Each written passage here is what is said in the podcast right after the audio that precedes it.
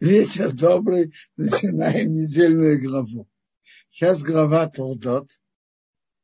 И это единственная глава, которая посвящена нашему праотцу Ицхаку. Единственная глава. Все про Ицхака не.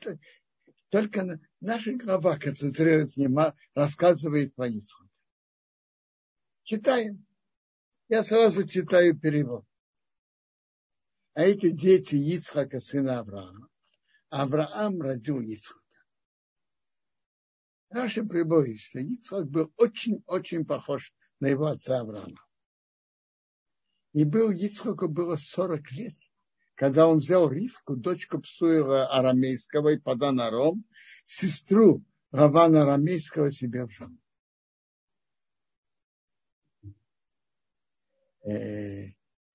Раши говорит, что тут подчеркивается достоинство Ривки. Из какого места она была, кто был ее отец, какое место было. Брат был обманщиком, как мы увидим дальше. И отец был тоже обманщиком. И в том месте так себя вели. Она была э, правдивой и честной. Это плыть против течения, это большое достоинство. Ицхак молился Богу напротив своей жены, что она бездетная. И Бог принял его молитвы. Вообще-то слово «ваетар» значит много молился, не просто много молился. И услышал его Бог. И Ривка, его жена, стала беременной. И дети, сыновья толкались внутри нее. Э, то есть они толкались и видно было их совершенно разная натура. Она сказала, если так, зачем это я? Значит, зачем это я? Беременность для женщины нелегко. Когда рождаются хорошие, достойные дети, весь труд оправдан, все мучения. А тут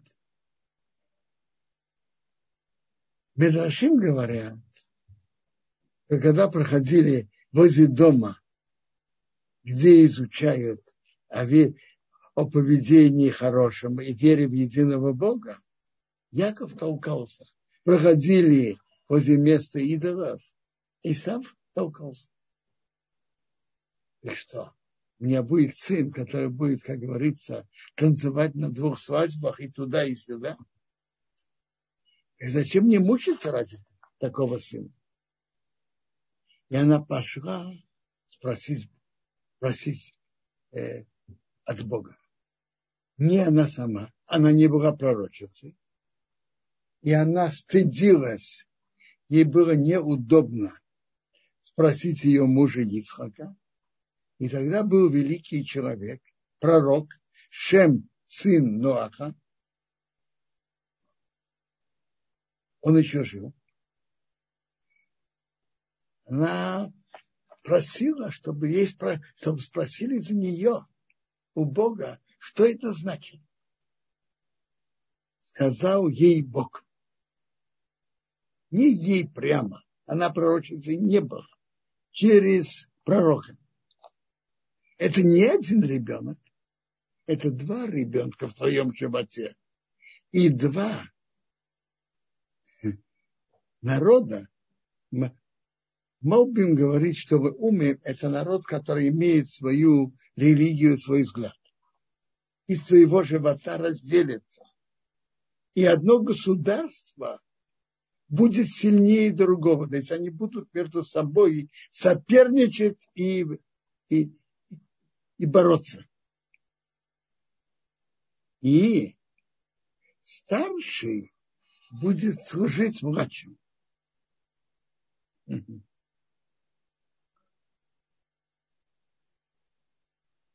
Есть это не один ребенок, который, как я уже сказал, идет на две стороны. И, и туда, и сюда. Нет, это два разных. Я понимаю, что это, это ее успокоило. Наполнились ее дни к рождению, то есть были полные 9 месяцев. И вот двойняшка в ее, в ее животе. Вышел первый, красноватый, весь покрытый волосами, как шуба. Назвали его имя Исав. Исав это слово сделанный. Он уже готовый. Обычно новорожденные младенцы, и они не покрыты волосами. А он уже сделан. А потом, после этого, вышел его брат. А рука его держала за пяту Исава. Назвал его имя Яков. Яков это от слова пята. Эйкев пята. А Ицхоку было 60 лет, когда он их родил. То есть он женился на ней на Ривке в 40, а роди, родилась у него двойняшка, когда ему было 60. Ривка получила пророчество от Бога, что старший будет служить младшим. И она получила это от Шема, и мужу она это не, не рассказала. Так, так видно из конца главы. Выросли мальчики. Так Иса был человек, который умеет охотиться. Человек, то есть пока они росли, они росли вместе, то э, похожи один на другого. Но когда они выросли, так Иса был человек, который умеет охотиться, человек поля, а Яков человек прямодушный, который сидит в палатках, учит, изучает. Ицхок любил Исава, потому что а, от его охоты он ел. Он приносил ему дичь, что он ловил. А Ривка любила Якова. Яков сварил похлебку. Как мы увидим дальше, это была похлебка из чечевицы. Медраж приводит, Раша приводит, что как раз тогда умер Авраам, а мальчикам было по 15 лет. Метраж говорит интересное замечание. Ицхок жил, и наши, из наших праотцов известно про Ицхока, что он жил 180 лет. Авраам, как написано в прошлой главе, жил 175. Так Авраам, когда ему было сто лет, у него родился сын Ицхак, а у Ицхака, как мы сейчас читали, в 60 лет роди, родилась двойняшка. Когда Аврааму было 175, то Ицхаку было 75, 75 минус 60, то им было по 15. И когда траур, варят, принято есть яйцо или чечевица, потому что это как круглое, которое крутится. И то же самое человек, который в трауре, у него рот закрыт, он не... Он больше молчит. Он. То же самое яйца нет места открытия. И у чечевицы нет. Сказал Исук Якову, Влей мне, пожалуйста, в рот, так написано, а ли ты не значит влей. Из красного красного этого. Потому что я усталый. Что он усталый? Пока они были маленькими, то это не, не выделялось, как они себя ведут. А когда они выросли, то они разделили своими путями в жизни. я устал. И, э, он ловил в лесу. И у него был поединок с Nimrodом, и он его убил. Эйса. Поэтому его назвали Эдом. Эдом – это красный. Почему? Он даже не обращал внимания, какая еда, только цвет за, обратил внимание, называл только цвет. Вообще-то он был красноватый изначально. Первый вышел, написано, Адмони красноватый. Это Раш говорит, его поле красное, его одежда красная, его... и так далее. Сказал Яков, продай сейчас твое первенство мне. Сказал Иса, вот я иду умирать, я иду в лес умирать, я могу умирать, э, когда я ловлю зверей. А зачем мне это первенство? Что такое первенство и почему Яков хотел это купить? Что это такое? Мы знаем, что сейчас, после дарования Торы, первенец получает две доли в наследстве.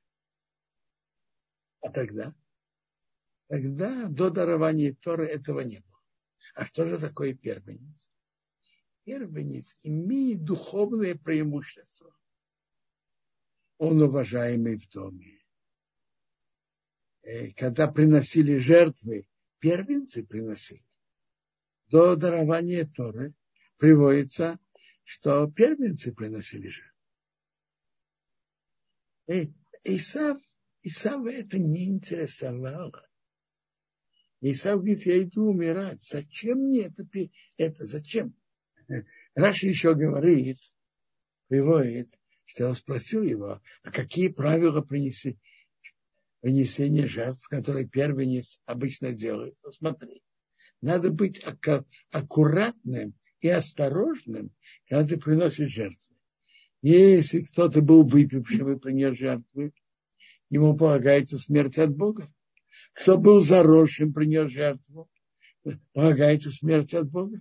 Я еще могу из-за этого умереть? Зачем мне это? Сказал Яков, поклянись мне, как сейчас. Поклялся ему, и он продал свое первенство Якову. А Яков дал Исаву хлеб и ячевичную похлебку. Поел, попил, встал и ушел Исав. Исав презирал первенство. То есть ему это первенство совсем не надо было. Это, как говорят на русском, собака на сене. Собака не ест сено. То же самое первенство, она э, у Исава было только, чтобы мог помешать Якову приносить жертвы. Э, я же первенец, нет ты. А он сам не собирался этим заниматься. Как собака на сене, который мог, только может помешать другому. Поэтому Яков посчитал, что важно у него это выкупить. Рабиуда Ахасид приводит, может быть, подобное, подобный случай в каком-то доме, я не знаю, э, какого-то украинского крестьянина. Есть какая-то редкая рукопись кого-то из больших людей против прошлых поколений. Или есть свиток Торы. Стоит у него это выкупить, потому что он этим точно не пользуется не будет пользоваться. И он сравнивает это с тем, что Яков купил первенство.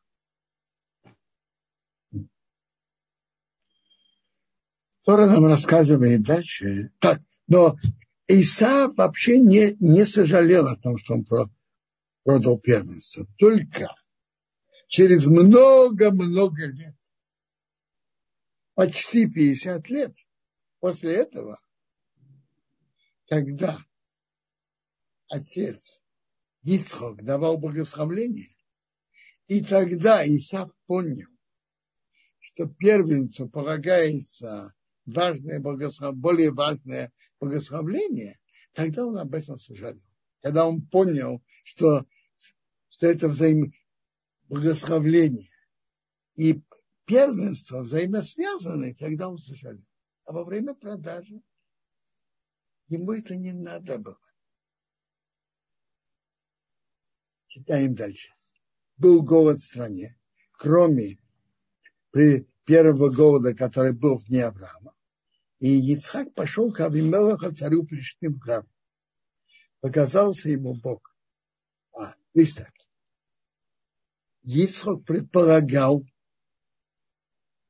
точно, что точно так же, как его отец Авраам, когда был голод, он спустился в Египет из-за голода, что он тоже должен так поступить. А дорога в Египет идет через э, филистимскую землю. Так Авраам, пош... Ицхок, пошел спускаться.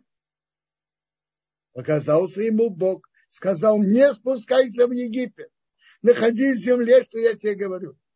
Почему не спускайся? Медраж говорит так. Ицхок не должен был спускаться в Египет. Ицхок, ведь Бог ему сказал Аврааму принести его в жертву.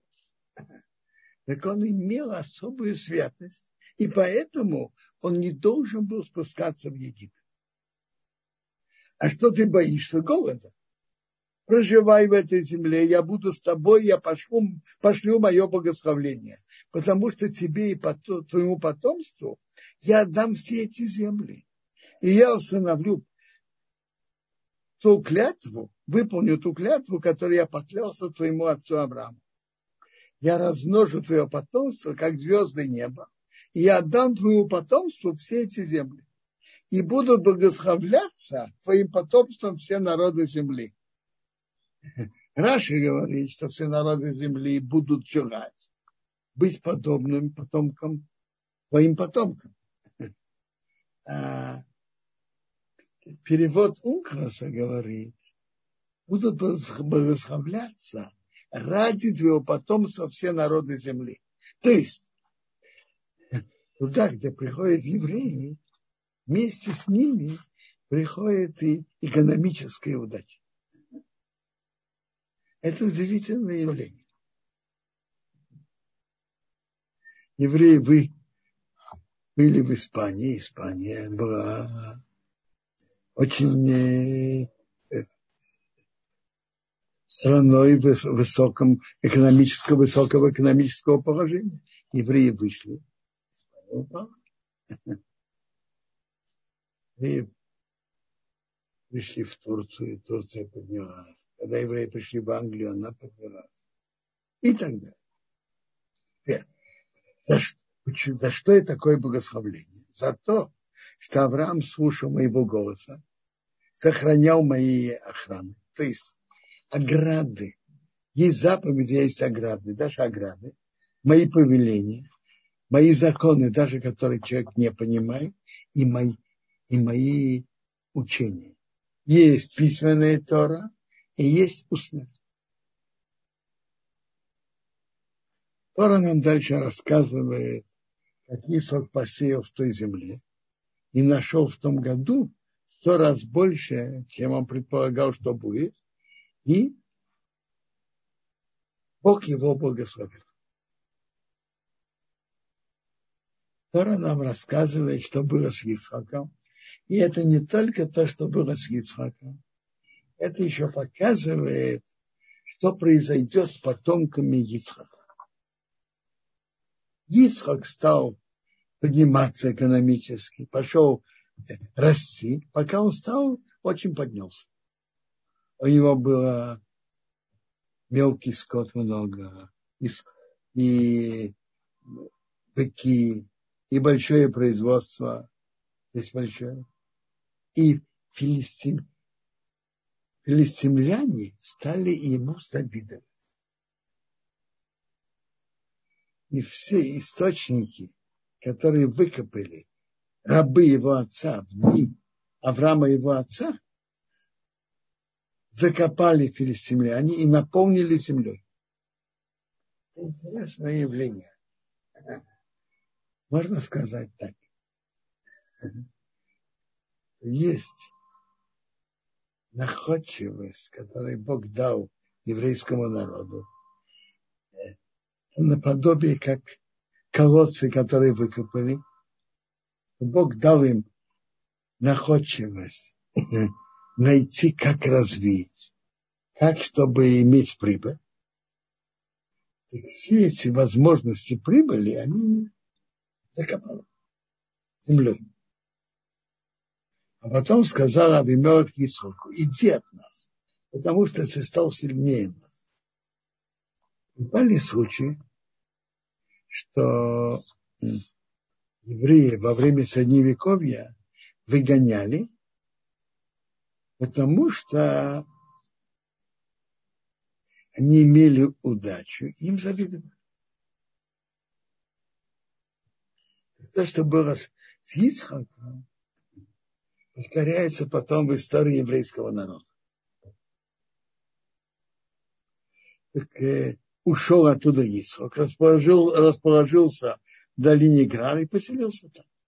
Вернулся Ицхак, выкопал колодцы воды, которые выкопали в дни его отца Авраама, а филистимляне их закопали после смерти Авраама и назвал их имена, как имена, которые назвал им отец выкопали рабы Исхака в долине и нашли там колодец живой воды. Стали спорить. Пастухи Грора с пастухами Исхака говорят, вода наша. Ведь земля наша, вода наша. Назвали имя этого колодца Исик. Значит, занятия, с ним спорили, занимались с ним, спорили с ним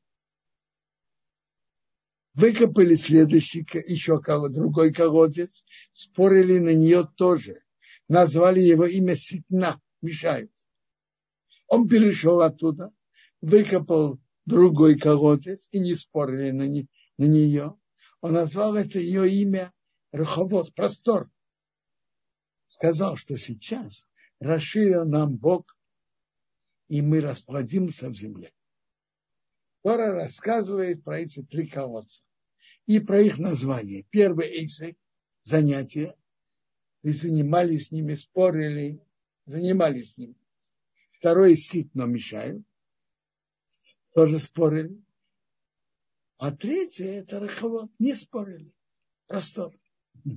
Рамбан останавливается на этом. Что тут важность в этих колодцах? И что Тора идет нам рассказывать? Рамбан говорит так, что тут символизирует храмы, которые были у еврейского народа. Колодец – это источник живой воды. Из, хра, из храма выходит э, служение Богу, э, духовность, Тора. Так, э, первый храм не разрушили сразу. Первый храм царь Вавилона Намуходоносор занял, договорился об условиях капитуляции, и потом имел претензии, чтобы не выполняете. Ты занимался ими. Это Исаак занимались.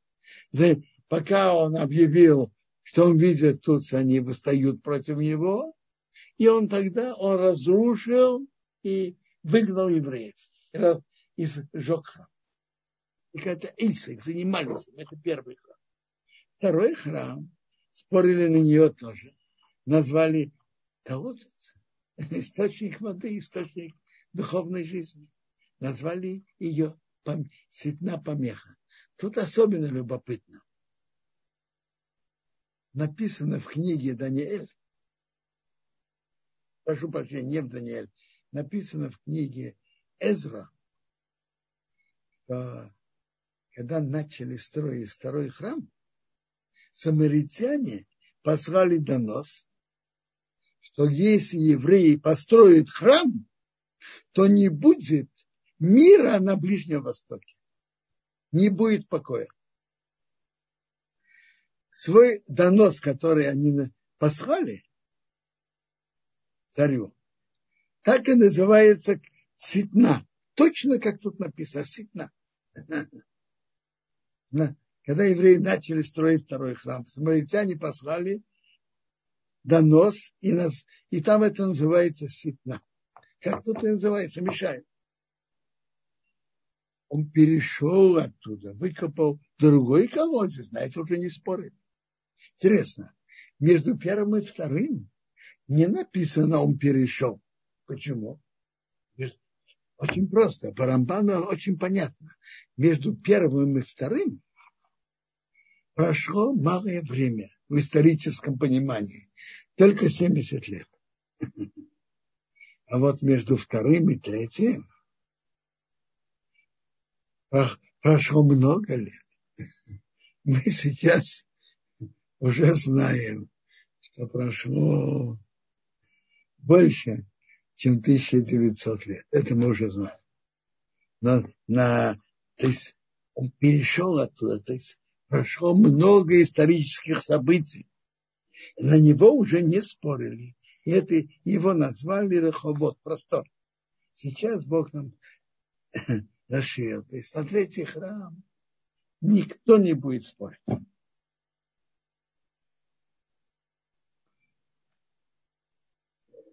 Я опускаю кусочек отрывки и читаю дальше. Все. Эйсову было 40 лет. Он взял жену, Егуди, дочка Беири Хити, и Басмас Бас Эллен Хити. И они делали непри, неприятно Ицхоку и Ривке. Они служили идолам Ицхоку и Ривке, это было неприятно. А Хитим они из Хананиана, что Авраам уже взял клятву Элиезера, чтобы он не брал ему жену из дочерей, э, невесту и дочерей.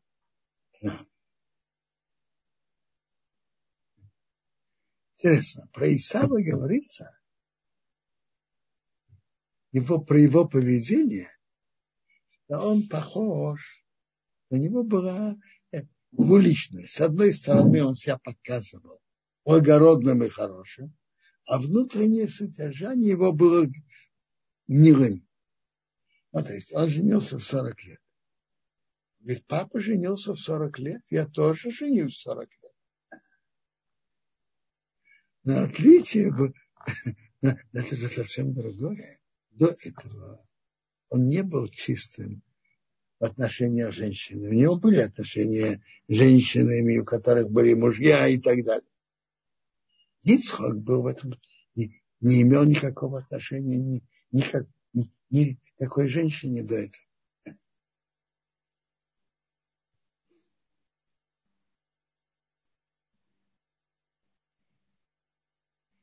Теперь Тора нам рассказывает, что Ицхок состарился, его глаза стали слабо видеть, и он позвал Исава, старшего сына своего, и сказал ему, мой сын. Он сказал ему, да, вот я. Он сказал, вот я составился. Я не знаю день моей смерти. Что вдруг он стал думать о смерти? Он, между прочим, жил еще долгие годы после этого. Приводит, что когда человек приближается к пяти годам приближается к годам своих родителей, отца и матери, так он должен беспокоиться э, в интервале кого, в чьи годы он э, уходит с этого мира, умирает. В годы отца или матери. И, и также в интервале пяти лет от их жизни. Э, ему тогда было Ицхаку 123 года а мама его, Сара, умерла в 127. Так он в интервале э, смерти своей мамы. Поэтому я не знаю, когда я умру. А теперь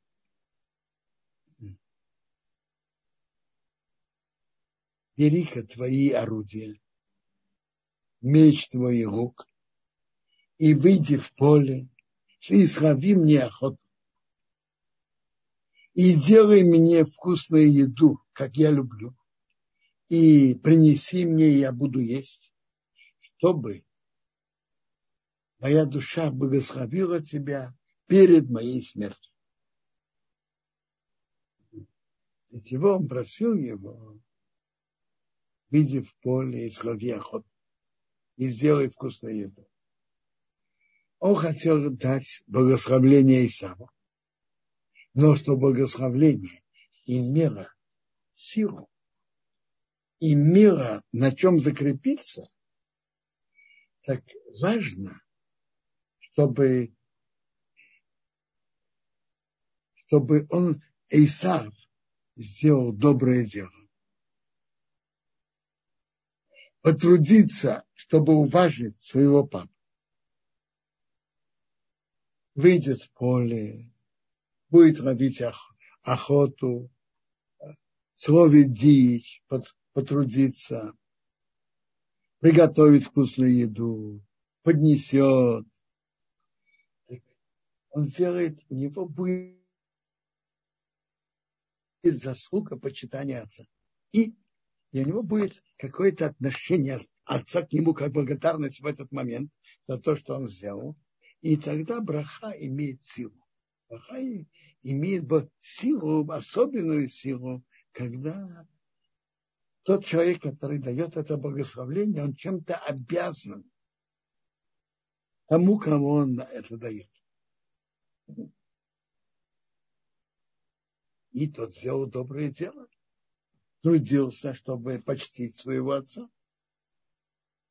А Ривка слушает, когда Ицхок говорил к Исову его сыну, а Исов пошел в поле словить охоту, принести. А Ривка сказала к Якову ее сыну, говоря, Сейчас мы увидим, что Ицхок собирался дать благословение Исаву, а Ривка посчитала, что надо дать это благословение Якову. Давайте почитаем, а потом постараемся проанализировать и понять. А Ривка сказала к Якову, ее сыну, говоря, вот я слушала твоего отца, говорит к Исаву, твоему брату, говоря, принеси мне э,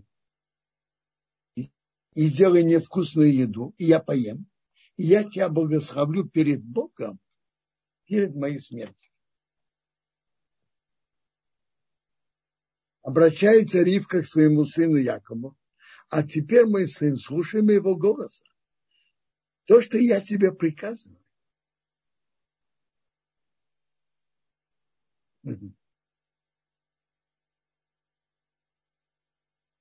Так как благословление, как мы уже говорили, должно быть связано с тем, что делает доброе дело заповедь, и чтобы ты делал что-то по приказу отца, отец тебя не просил.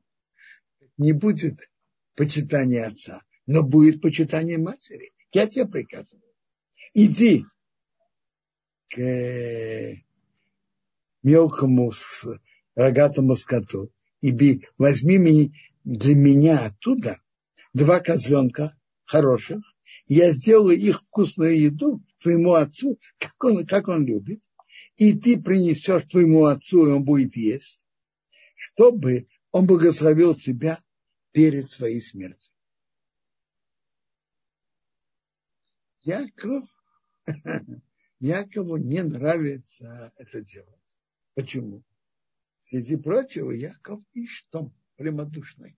Не отходить от правды. Качество Якова было эмес, правда.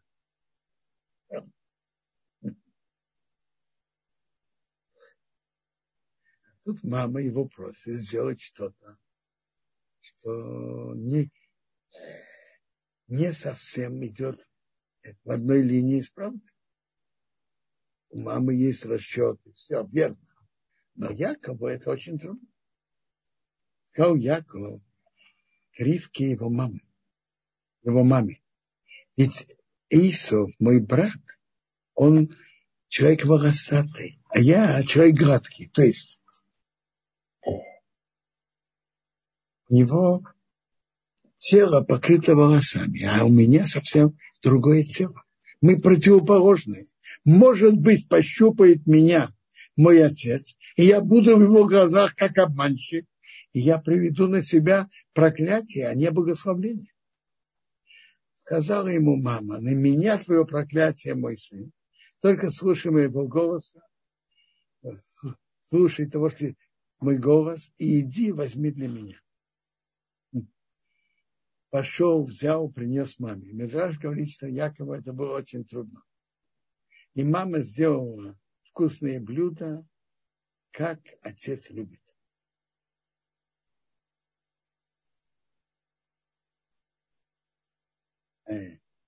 Вот тут мы подходим, э, что был, были два подхода между э, относительно благословения, которое Ицхак хотел дать Исаву, Ривка считала дать это Якову. Во-первых, о каком благословении идет речь? Какое благословление? Что Ривка, что Ицхак хотел дать Исаву, а, а Ривка посчитала верным, чтобы это получил Яков. Да, есть вопрос. Почему бы Ривка не объяснила это Ицхаку? Допустим, у него Ривка понимает внутреннее содержание Исаба и Якова. Но прежде всего, что тут было?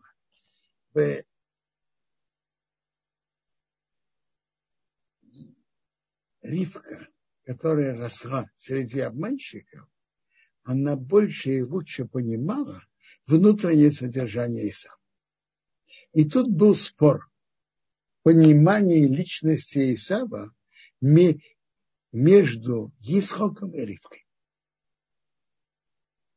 И кроме того, Ривка получила пророчество, что старший должен служить младшему.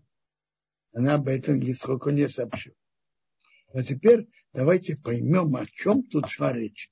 И что это было за благословление чтобы понять это, давайте прочитаем само это благословление, которое э, Ицхок собирался дать Исаву, и Ривка так закрутила, что это благословление было дано Якову. Затем в нашей главе есть еще благословление. Ну, есть еще благословление, которое Ицхак дал Исаву потом. И есть еще благословление, которое Ицхак дает по своей инициативе Якову, когда Яков уходит к Лавану в Падан Арам, в Арамею. Давайте прочитаем и сопоставим два благословления – которые Ицхок дает Яков. Благословление, которое он дает ему, думая, что он Исав, и благословление, которое он дает ему перед выходом в Арамею, к Лавану, зная, что он Яков. Давайте я читаю эти благословления. И давайте их послушаем и вдумаемся в их содержание. Ицхок дал Яков браху Якову, благословление Якову, которое собирался дать и. Я перевожу сразу, чтобы дал тебе Бог из росы неба, из жира земли и изобилия зерна и вина. Что-то сказано. А еще материальное изобилие. Из росы неба, и жирные места земли, и много зерна и вина. Чтобы тебе служили народы и поклонялись тебе государства. Будь господином твоим братьям И чтобы тебе поклонялись сыновья твоей мамы. Те, кто тебя проклинают, пусть будут прокляты. А кто тебя благословляет, пусть будет благословлен. Закончили это благословление. То есть второе предложение говорит так. Чтобы те служили, э, повторяю, чтобы те служили народы и поклонялись тебе государства. Будь господином твоим братьям, и чтобы те поклонялись сыновья твоей мамы. Это благословление говорит, чтобы тебе служили, чтобы ты был руководителем и диктовал другим, а другие тебе подчинялись. То есть, чтобы ты имел удачу быть, чтобы другие тебе подчинялись и тебе служили и поклонялись. Если выразить коротко, то тут есть содержание брахи две части. Первое – материальное изобилие. Второе – удача в войнах и политическом преимуществе. Чтобы другие, ты был наверху, а другие тебе подчинялись.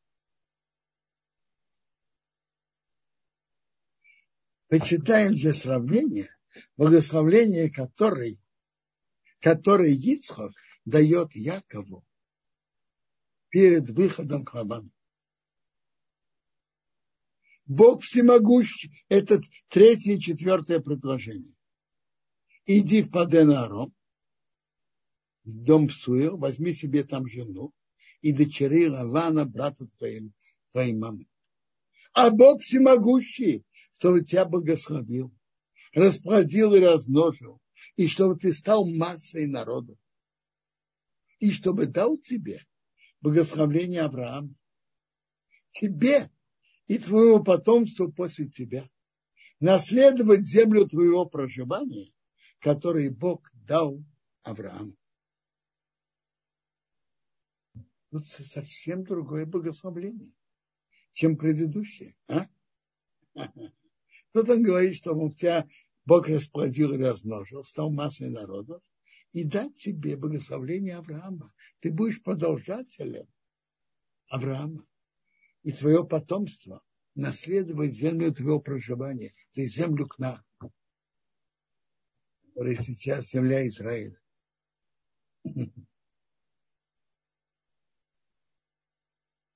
Совсем другое благословение, чем предыдущее. Тут написано, что ты будешь продолжателем Авраама. Из тебя выйдет великий народ. Ты наследуешь эту землю. Предыдущее благословление только две части. Материальное изобилие и военное и политическое могущество. Правильно? Это было то благословление, что Ицхак хотел дать Исаву, а Ривка так сделала, что он дал это Якову. В чем же был спор между Ицхаком и Ривкой? В чем был спор? А? Я говорю вам, как идет этим путем с Фурну, а более подробно это развивает после него Маубин в своем комментарии. Он говорит так. Ицхак тоже увидел, что Исав продолжателем дела Авраама не может быть. Ведь Авраам стоял на том, что не, не брать дочь из Хананиана, а, и, а Исав да взял. И они служили идолам. Поэтому продолжателем дела Авраама он не может быть. Но с другой стороны, он смотрел на него положительно. Пусть то, что Яков духовно выше, это видел и Ицхок тоже, не только Ривка. Но была разница в понимании и, и хорошего понимания его внутреннего содержания и подхода. Исхок думал так. Хорошо было бы, чтобы Исав тоже занял свое достойное место в доме Авраама. И чтобы Яков и Исав разделили свои функции. Исав будет заниматься материальным, будет заниматься земледелием, торговлей.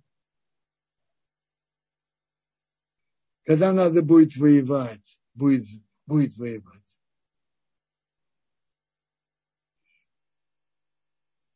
И этим будет выигрыш и для Якова, и для Исава. И поэтому он хотел дать Исаву благословление, что у него было экономическое изобилие и, матери, и удача в войнах. Он, он имел в виду, чтобы Исав занял достойное место в доме Авраама, Яков будет заниматься духовным, Исав материально, и выиграют оба. Яков может будет сосредоточиться только на духовном, а Исав займет свое достойное место в доме Авраама, что он помогает свои, своими действиями материальным, духовным. Так, тем, что он дал ему благословление, он дал, как говорится, на обоих, что он помогал Якову тоже. Ривка понимая Исава более глубже, поняла, что это не такое партнерство, как предлагал, как думал Исхак, что Исав будет заниматься материальным и помогать Якову, это не пойдет. Наверное, вы слышали, кто не работает, тот не ест. Так, э, если Исаву дать материальное изобилие и военное и политическое могущество, он только возгордится, и он, ему и в голову не придет помогать Якову. Ведь а, это была позиция и понимание Ривки. И в этом был спор между Ицхаком и Ривкой. А быть продолжателем до, дома Авраама, это, это не зависит от благословления. это, это уже от Бога. Э, э, и наследовать землю, это Ицхак так и дал. Это благословление Якова сам. Что у тебя выйдет великий народ. Ты будешь продолжателем Авраама. И будешь наследовать эту землю. Я к сожалению, очень сократил эту тему. Я надеюсь, что завтра меня будет возможность рассказать о ней пошире. Но сейчас уже время для вопросов. Поэтому я кончаю. Равенцион, спасибо огромное. Для меня был большой хидуш э, услышать очень красивое сравнение, которое вы привели, что благословение э, нужно было выкупить как свиток Торы, который достался простолюдину. Это э, Рабьюда Хасид пишет. Очень красиво. Дорогие участники, пожалуйста, можно задавать сейчас вопросы. Пока кто хочет задать вопросы, я напомню, завтра в 12 часов по Иерусалиму у нас есть еще один урок по недельной главе Талдот, который Раф начал сегодня давать, и можно будет э, завтра присоединяться, послушать продолжение сегодняшнего урока, и также нас ждут еще другие интересные темы в нашей главе. А сейчас, пожалуйста, можно поднять руку, мы нажмем, дадим вам э, озвучить ваш вопрос. Или напишите, пожалуйста, сюда в чат, тогда я озвучу, с вашего позволения, ваш вопрос. Э, пока мы ждем вопросов, Робинсон, я бы хотел узнать такой вопрос. Э, значит ли это, что Эйсав, что наш праотец Ицхак видел в Исаве потенциал, что он мог бы подчинить весь мир Торе. Ну, скажем так, привести весь мир к, не просто подчинить, а именно к Торе? Не знаю, почему подчинить весь мир. Я понимаю, что он видел в Исаве потенциал быть, заниматься материальным для духовного, и что он был достойным партнером э, в доме, э, в доме Ицхака. Исав будет заниматься материальным, Яков будет заниматься духовным, и они будут иметь партнерство и в этом мире, и в будущем. Наподобие, как последствия сделали между, как был, например, колено Леви, который по закону Торы, когда они были на своей земле, не получили доли в земле, они занимались духовным. А остальные колена давали им десятину из того, что вырастало. А колено Леви занимались духовным. То есть такой э, это союз, должен был быть э, союз а. Это, это была идея, как?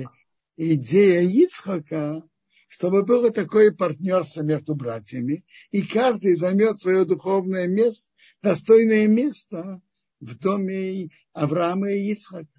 И оба выиграют.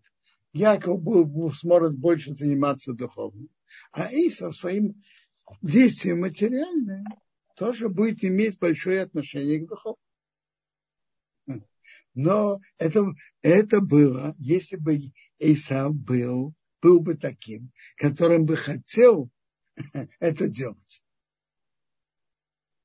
А Ривка понимала, что он это совершенно не собирается.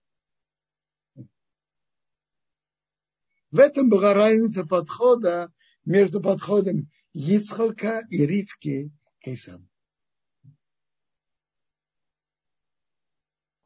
Спасибо большое. Э, э, Рубинсон, тут есть вопрос от Валерия в чате. Он спрашивает, э, что если еврей умышленно или по незнанию нарушил одну или две заповеди Торы, считается ли, что он нарушил всю Тору? И если вы сказали, что Исав нарушил сразу и заповедь о не поклоняться идолам, и разврат, и убийца. Считается ли, что он нарушил всю Тору?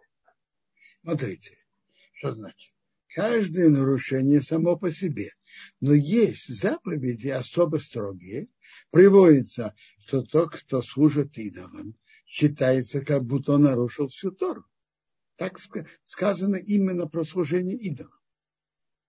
Но просто другие есть заповеди Человек нарушил заповедь, нарушил, это плохо. Но не считайте, что он нарушил Тору.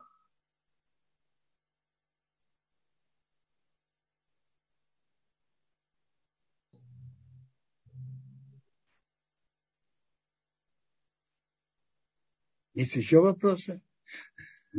А, спасибо, Рубинсион. Есть вопрос, мы сейчас э, озвучим.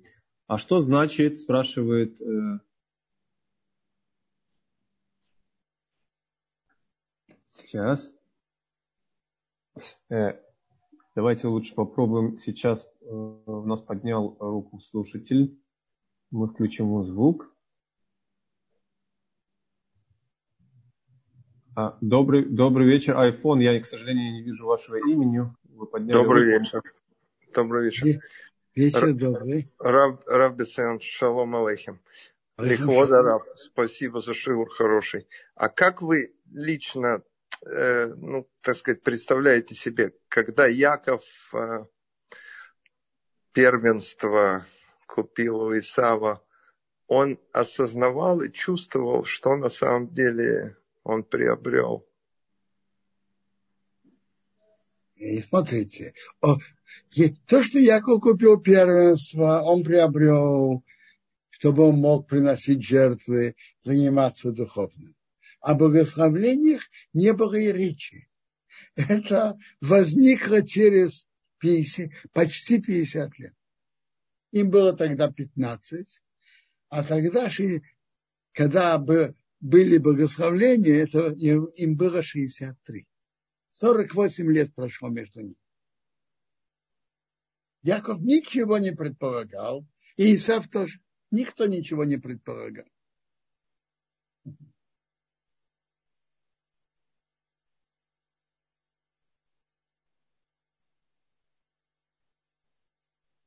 Еще вопросы?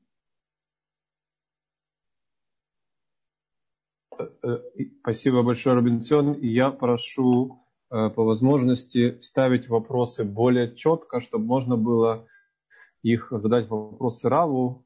Пожалуйста, когда вы пишете, пожалуйста, уточняйте, чтобы было понятно, о чем вы говорите. И если кто-то хочет все-таки задать вопрос устно, чтобы озвучить самостоятельно, я готов, если вы поднимете руку, это сделать. А, но если нет вопросов, тогда, Бенсион, мы, наверное, тогда уже здесь остановимся, да? Здесь остановимся, хорошо. Всего доброго. Блин, Недер, завтра, э, я думаю, вернемся к этой теме. И есть еще э, темы, которые я хотел бы говорить о них. Так, блин, надо поговорим завтра. Робинсон, может быть, все-таки кто-то здесь еще пытается спросить, если позволяет пожалуйста. Пожалуйста, я готов. Э, Ора, пожалуйста, мы включаем вам звук. Добрый вечер. Вечер добрый. Ора? Э, нет. Оры нет, но у нас параллельно есть вопрос вместо Оры а, алло, есть вопрос. Ой, да, простите, да, пожалуйста, да. я, э, это мне надо было еще отмью, амнют, я ждала, извините. Спасибо большое. У меня такой, я постараюсь коротко сформулировать, значит, э, вот это неверие Ривки э, в способности Сава, так сказать, отдавать десятину, так по-простому, или может быть, это имеется в виду, что он тот человек, который, скажем, не учит Тору, он вообще не, не может в правильном направлении отдавать. То есть он будет, э, даже если он Бальхес, это способен что-то отдавать, он будет это не туда.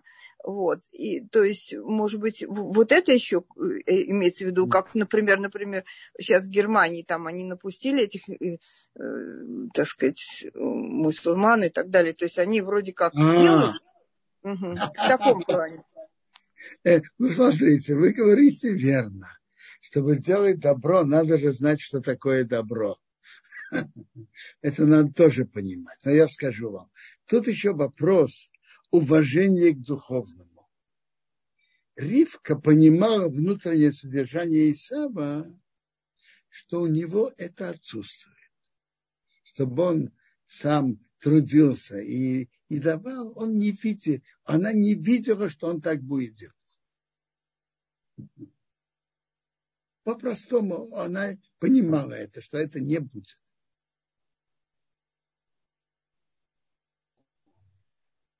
А, Робинсон, спасибо большое. И, если можно, как раз в конце а, посыпались вопросы. Может быть, мы все-таки выделим несколько минут на Смотрите, ответы. я, я, я готов.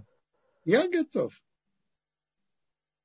Спасибо большое. Есть вопросы тут наши э, участники в YouTube-канале задают вопрос. Э, Максим спрашивает, мог ли Яков спасти Исава и исправить его? Я думаю, что Яков не имел на него влияния. Но, между прочим, кого-то из потомков Исава, то, что есть Яков, были из потомков Исава которые вели себя достойно. И, не, и были такие, которые принимали гию и вели себя достойно. Были такие. Но как, но как полностью исправить Исава, э, Яков тут не имел никакого, никакой силы, никакого влияния. Спасибо, Бенсион. Яэль, э, добрый вечер. Мы подключаем вам звук. Я вижу, вы подняли руку. Яэль. Э, добрый вечер. Меня... Вечер добрый. А, секунду. Яэль, опять включился звук. Мы пытаемся вам его включить. Секундочку.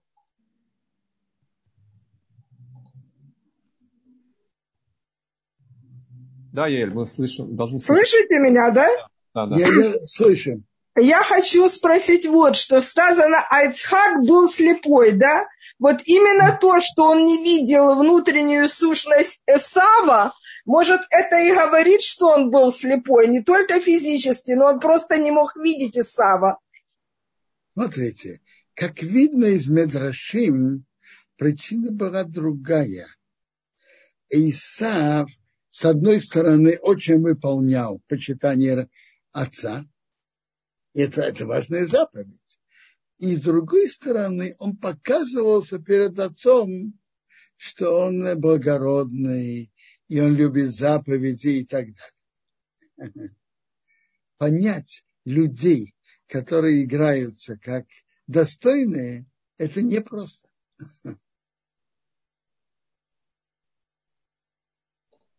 Ривка, которая была среди обманщиков, это чувствовала.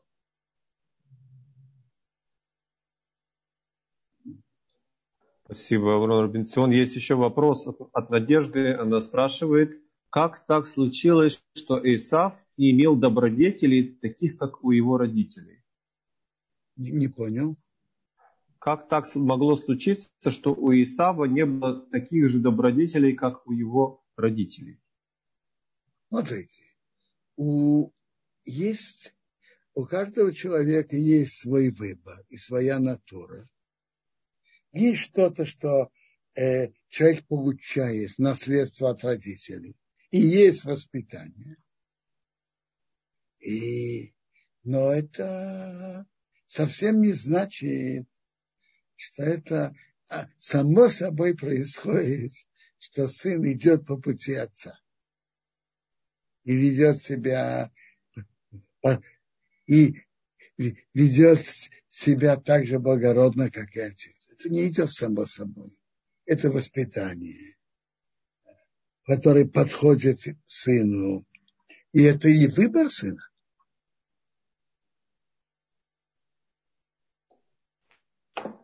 А, спасибо большое, Робинсон, за ответ. У нас есть слушатель, который подключился на телефоне.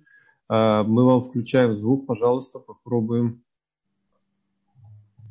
подключить. Да. к сожалению, не получилось. Сорвалось подключение. Робинсон, спасибо огромное. Получилось. А, слегка. Получилось. Да, да. да. Получилось, меня слышно? Добрый вечер. Ну, слышно. Похожий вопрос. Слышно меня? Да. Алло. Да? Слышно. Добрый вечер. вечер Слышно, добрый. да? Добрый. Да. Да. Спасибо вам за урок, но, по-моему, похожий вопрос уже был. Меня тоже интересует вопрос, был ли выбор у эм, Исава? Ведь верно, одни и те же родители, но они же в утробе матери были разные. Где, где же его выбор? Как, его, как судить об этом? Вы задаете я очень верный и, и важный вопрос. Но я вам скажу, я понимаю, что Исава вместе с его бурной натурой были положительные духовные начала, и у него был выбор. Но он для этого выбора он должен был бороться с собой, что это не всегда просто, но выбор у него был. Приводится Медраж, что в принципе, что Медраж, что вообще-то могло бы быть, чтобы из 12 колен еврейского народа шесть вышли от Якова, а шесть от Исава. Так приводит. У него был выбор. Вместе с его бурным характером. Добрый день. Это единственная глава Торы, которая посвящена нашему праотцу Ицхаку. Как известно, две предыдущие главы Рехахо и Ваейра посвящены Аврааму. Следующие две главы Ваейце и Ваишвах посвящены Якову, а Толдот посвящены, посвящены глава Толдот посвящена Ицхаку. Ну и центральное в этой главе Яков и Исаак. Один из интересных вопросов вопрос выбора Исава. Из интереснейших вопросов. Но я хочу начать с другой стороны. Есть интересный э, анализ от Рабицха Кутна Разацал из Америки. И очень близко к, не, к его словам. Есть в пишет Равин из Бриска. Его кус, отрыв кусочках на комментарии на Тору, что есть принципиальная разница э, меж, между тем, как Ишмаил вышел от того, чтобы быть продолжением и считаться потомком Авраама, он вышел из этого. И Исав тоже вышел. Он не считается э, из потомков Авраама. Хотя физически он был потомком, но он не считается продолжающим союз Бога с Авраамом. Как Ишмаил вышел из продолжения союза Бога с Авраамом, и как Исав вышел. Они вышли одинаково или по-разному? А? Вопрос? Так Абьецер Котнар Зацал говорит, что они вышли совсем по-разному. Они оба не являются продолжением союза Бога с Авраамом. Продолжением союза Бога с Авраамом является только Яков. Но вышли они по-разному. Ишмаил вышел прямым пророчеством Бога. Когда Сара потребовала от Авраама выгнать Ишмаила и его маму Агар, Авраам было неприятно, и он не хотел выгнать своего сына Ишмаила. Бог сказал Аврааму, все, что Сара тебе говорит, делай, потому что ки бейицхок и кореохозор. Ицхок будет назван твое потомство. А про Ишмаила он пишет, он не считается потомством Авраама.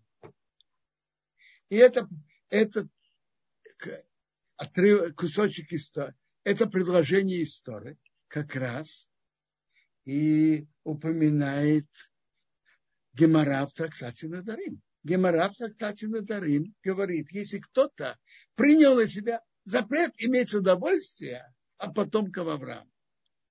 Говорит, ему запрещено иметь удовольствие только от, потом, от, от еврейского народа.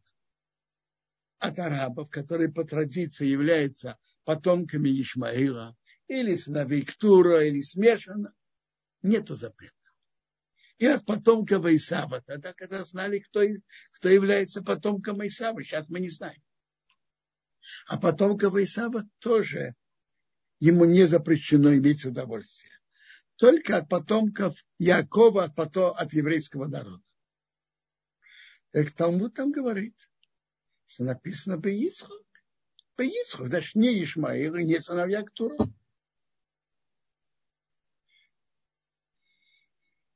А Исав, он говорит, Беицхок, Ицхок, не весь Ицхок.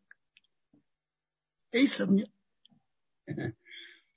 Так Абицхак Кутна говорит, анализировал, что они вышли по-разному. Ишмаил вышел пророчеством Бога. Так Бог сказал, и он вышел. И с продолжением потомства Авраама. Ицхак названо не, не Ишмаил и не сыновья Ктура. Исаав вышел по своему выбору. То есть потенциально он мог быть потомством Авраама. Но он имел и возможность выйти из этого. И он вышел. Он вышел своим выбором, своим поведением. Ишмаэл пророчество Бога, что Бог сказал Аврааму, вывел его из быть продолжением потомства Авраама. Иса имел возможность быть, быть продолжением Авраама и Ицхака и быть, считаться из потомства Авраама, если бы он этого пожелал, и он бы вел себя так. И он имел возможность, выбор выйти. И он, как говорят, воспользовался своим выбором и вышел. То есть потенциале Исав мог быть тоже продолжателем союза Бога с Авраамом. Равин близко приводит, что в Талмуде мы встречаем про Исава интересное выражение. Исроил Мумаршани. Еврей, который отошел от Тора, это что-то другое. То есть потенциально он мог бы быть из потомства Авраама. А про Ишмаила таких выражений в Талмуде мы не встречаем. Но, начиная с Якова, все колена, все сыновья считаются продолжением потомства Авраама. С Якова уже такой возможности выйти по выбору из того, чтобы быть продолжением союза Бога с Авраамом, нет. Начиная с Якова, это уже невозможно. Потомство Якова все считается продолжением э, союза Бога с Авраамом. Человек, он может быть евреем, соблюдающим, может быть евреем, который большой цадик, может быть евреем умар, еврей-нарушитель, но евреем он остается. Начиная с Якова уже нет возможности выйти из этого союза он является член, членом еврейского народа, с которым Бог заключил союз, и, соответственно, он обязан, он имеет все, как говорится, права и все обязанности потомства еврейского народа, потомства Авраама. Имеет особую связь с Богом и особые обязанности. И, и начиная с Якова уже нет возможности выйти. Это, это интересное замечание. Такой Исава был выбор. Как это понять? Ведь написано, у него был очень такой буйный, буйный характер. И желание, э, Метраж говорит, проходил возле дома идолов, выходить к ним и так далее. Все, я понимаю, что по Медрашу тоже Вместе с этим у него был и положительный потенциал.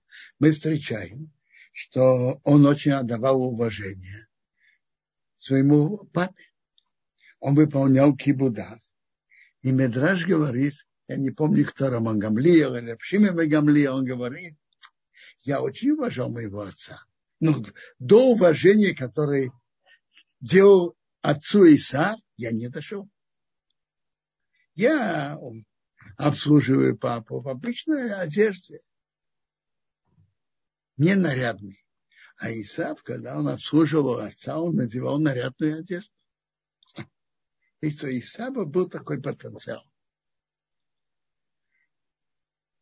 И в записи уроков Рагудаль Шора из Америки я видел, он приводит медраж, что мог, могло было быть в потенциале шесть колен от Якова и шесть от Исава. То есть у Исава был выбор. Э, интересно, что он написано, что он родился от Муни, красноватым. Ему легко проливать кровь. Интересно, и был таким буйным, активным. Э, в чем-то как мы видим, Медраш их сопоставляет, Медраш Раба сопоставляет Исава и, и царя Давида.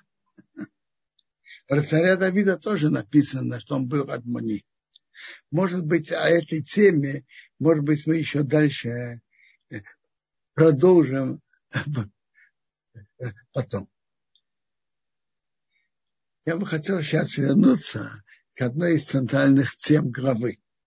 И центральных тем главы это продажа первородства, и затем о благословлениях, которые Ицхак хотел дать и своему старшему сыну Исаву. А Ривка посчитала, что их надо дать Якову. И Тора нам рассказывает, что было. Что Ицхак планировал дать их Исаву, а в конце вышло, что он дал их Якову. Ну, э, о продаже первородства надо понять. Речь не идет о праве, по-видимому, речь не идет о праве наследства. Речь идет о определенном э, духовном предпочтении, определенной духовной привилегии. Приводится, например, что до установки мешкана служба службу вели первенцы. Они имели эту привилегию. Исав не собирался это делать. Как говорят, он был относительно этой привилегии и принесения жертв, как говорят, как собака на сене. То есть а, его права были только мешать Якову это делать. Раз он первый, значит, Яков не первый, а он не собирался это делать. Так Яков посчитал, что, что стоит у него приобрести. И то, что Яков предложил ему. А Исав ответил, зачем мне это? И он об этом никогда не переживал. Наоборот, этот отрывок, который заканчивается, он встал и ушел, поел, встал и ушел.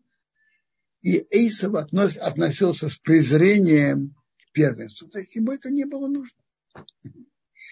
Почти через 50 лет, когда его отец захотел дать благословление, и он понял в конце, что благословление связано с первенством, тогда он сожалел о том, что он продал. А до этого ему это не надо было.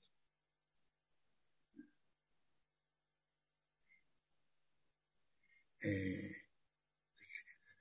перейдем к благословлению. Давайте, э, что Тора нам рассказывает? Что Ицхок позвал Исава и сказал, это и мой сын сказал, да. Сказал, вот я состарился, не знаю, когда я умираю. Бери твои орудия, наточи, наточи твой меч, лук, и выйди в поле, и слови дичь. И сделай мне вкус, вкусную еду, я поем и благословлю тебя, чтобы я благословил тебя перед смертью.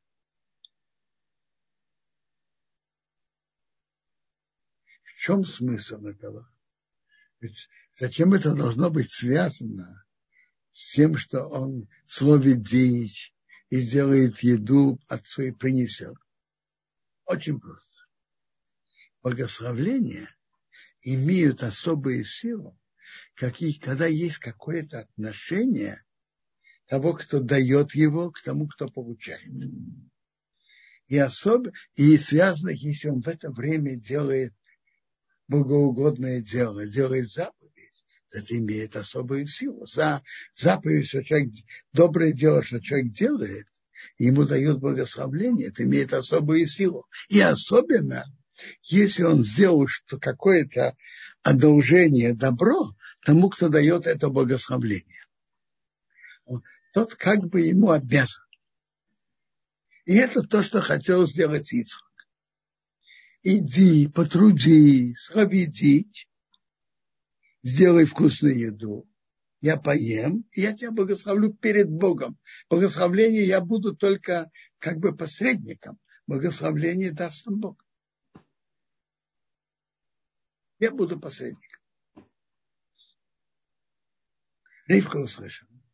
И Ривка сказала Якову, чтобы он, он взял два козленка, и она сделает еду и принес отцу.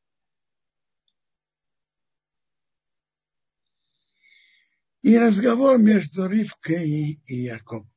Значит, во-первых, то есть Ривка хотела так сделать и постаралась, чтобы вместо Исава пришел Яков, и он получил это благословление через Ицхака. То есть мы видим тут два подхода. Подход Ицхака и подход Ривки. Исаак считал, что это благословение надо дать. Исаву, а Ривка считала? Яков.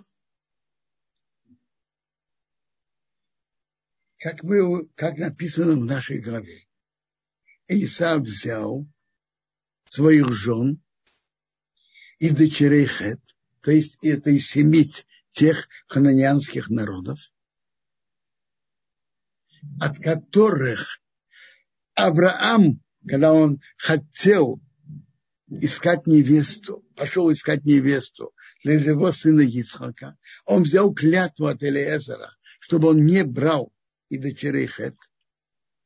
И то же самое в конце нашей главы, когда Ицхак посылает Якова в Арамею, к Лавану, он говорит ему, не бери жену и дочерей Кна, не бери. И сам взял. И это было, и как они вели себя, сделало неприятно Исуку и Ривке. Раши приводит это метраж, что они служили идолу.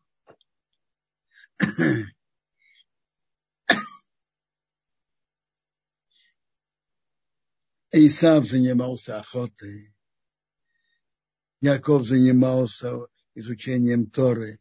Медрашим рассказывает, что Исаак вел буйную жизнь, вызывал на дуэли, было, что он вызывал на дуэли, убивался, как было с Нимродом. Бывало, что он забирал жен э, у, своих, у их мужей и так далее.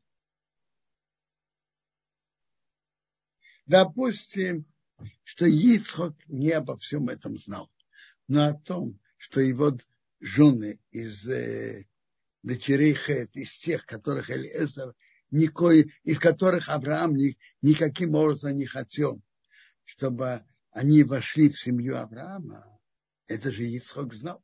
И то, что они делали неприятные Ицхоку и Ривке, это написано. Какая, какая же, если так, логика благословление дать Исаву. Какая логика? Логика Ривки, поня... логика Ривки понятна. А в чем логика и подход Ицхака? Это же вопрос. Так интересно.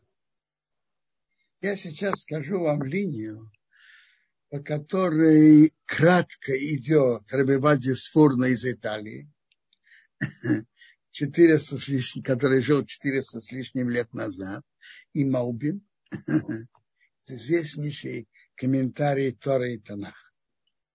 Но прежде всего, давайте прочитаем в самой Торе это благословление.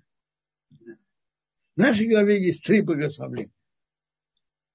Благословление, которое Ицхок, наш праотец Ицхок, дал Исаву, э, дал Якову, думая, что он Исав.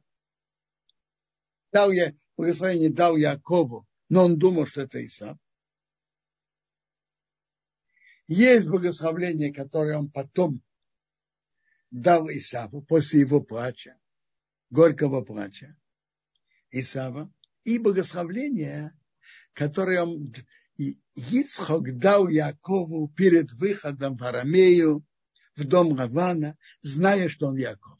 Давайте сейчас сопоставим два благословления, которые Ицхак дал Якову. Одно, которое он дал, думая, что он Исав, и второе, которое он дал ему, зная, что он Яков.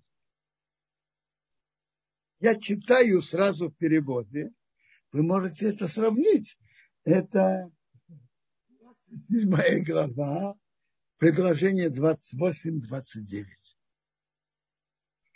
И пусть даст тебе Бог из росы неба, из, жир, из жирных, из жира, из жира земли, из изобилия зерна и вина. Пусть тебе служат народы и поклоняются тебе государства. Будь господином твоим братьям, и пусть тебе кланяются сыновья твоей мамы. Тот, кто тебя проклинает, будет проклят, а кто тебя благословляет, будет благословлен. Если мы это сформулируем, их содержание кратко, то мы тут видим две основных темы. Первое. Большое материальное изобилие. Оса неба, жирные места земли, изобилие зерна и вина. И второе. Военная и политическая удача. Те будут служить народы, те будут кланяться государства. Будь господином твоим братьям, и те будут кланяться сыновья твоей мамы. Большое материальное изобилие и военная и политическая удача быть наверху. А теперь прочитаем благословление, которое Ицхак дал Якову, зная, что он Яков.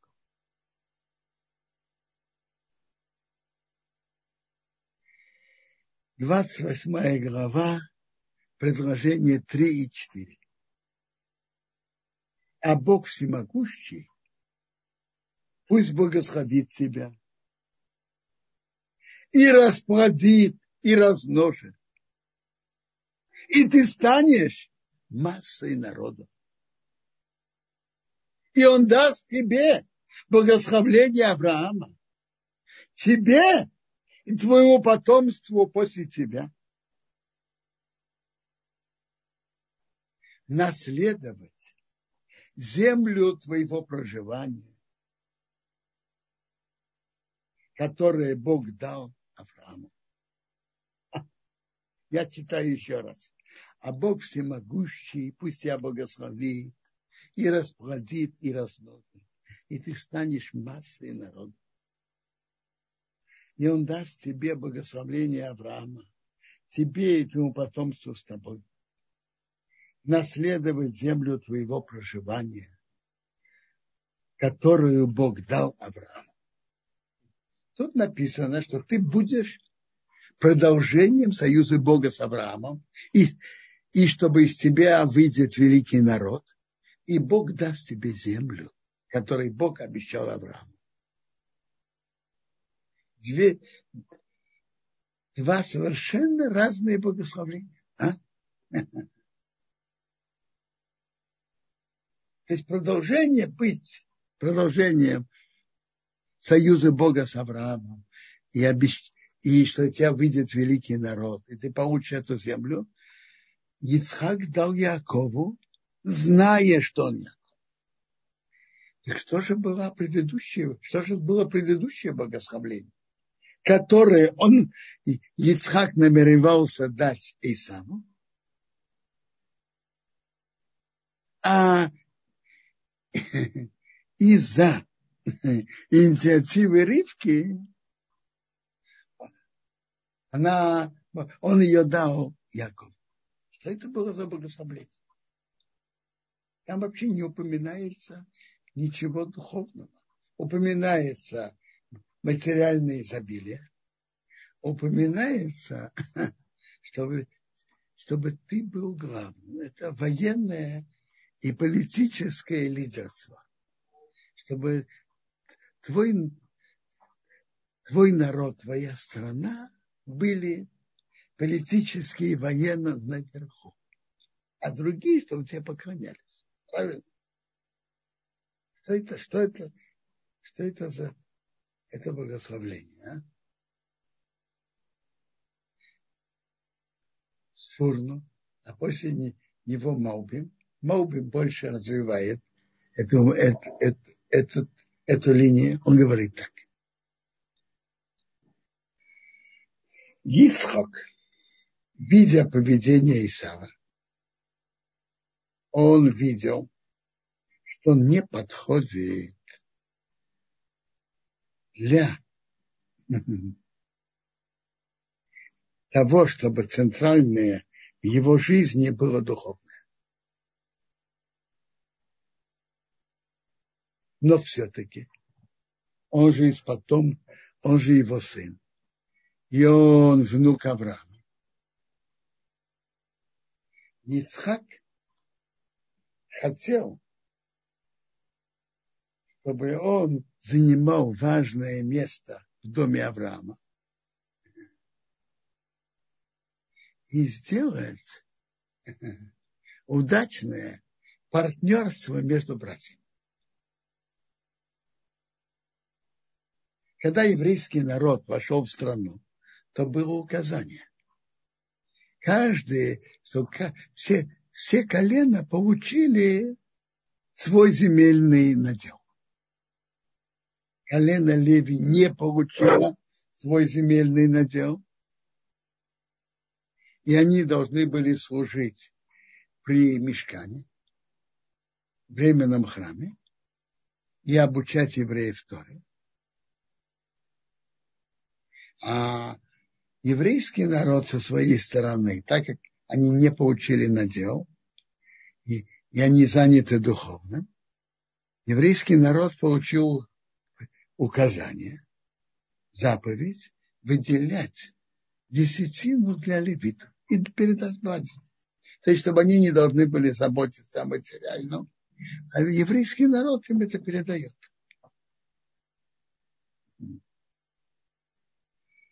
Что-то подобное этому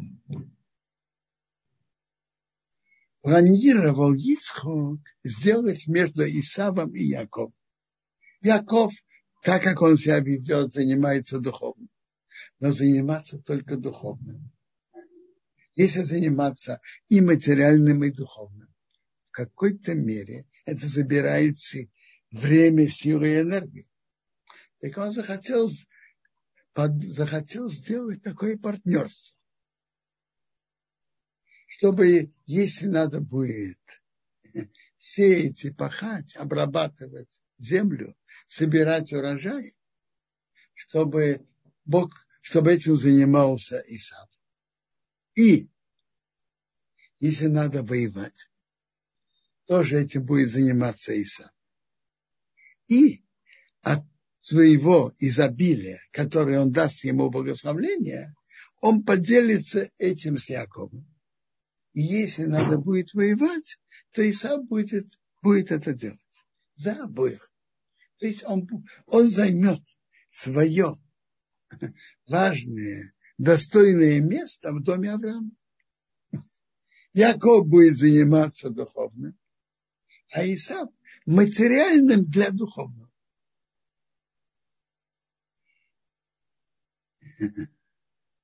И оба брата от этого выигрывают. Исав займет свое достойное место в доме Авраама. Яков не должен будет этим заниматься.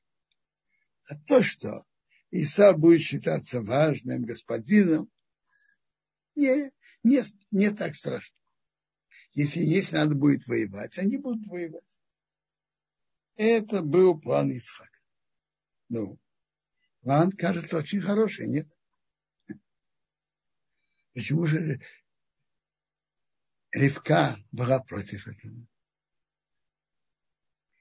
Ривка, которая жила в Арамее и жила среди обманщиков, более глубоко поняла внутреннее лицо Исава. И она поняла, что если дать ему это, это благословление, то это плохо для обоих. Для Якова, во-первых, Исав, если у него будет изобилие, он даже не, ему и в голову не придет помогать своему брату Якову. Вы не, вы не слышали? Кто не работает, тот не ест. С какой стати я пахал, сеял, собирал урожай, продал? С какой стати я должен с кем-то делиться? С какой стати, скажите, это раз. И, и это с другой стороны, когда у него будет изобилие, и он будет, он будет наверху, он будет топтать под собой что других, и будет очень гордым, и будет топтать. Яков.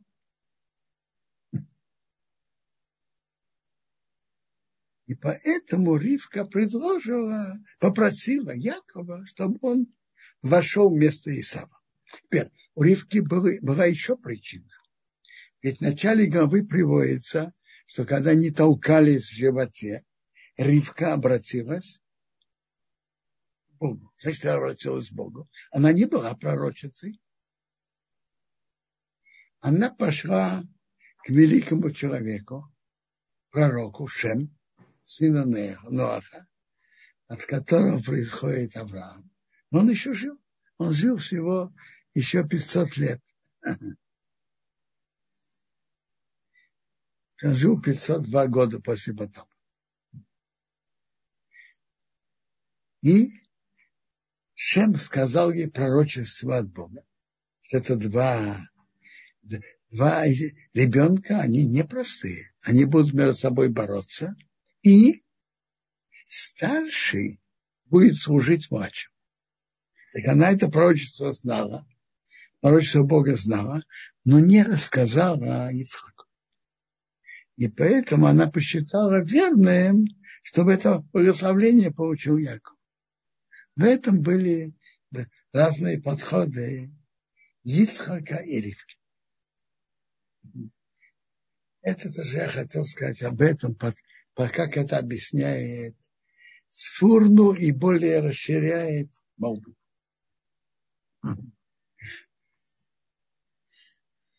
Э, ну, я бы хотел вернуться дальше. И теперь так, что это за благословление было? Если это было благословление, что он благословляет того, кто он имеет в виду, то вышло бы, конечно, что это благословление получил Исав. Если он имел в виду, он думал, что это Исав. Благословление было там, там на того, который стоит перед ним. И это было благословление от Бога.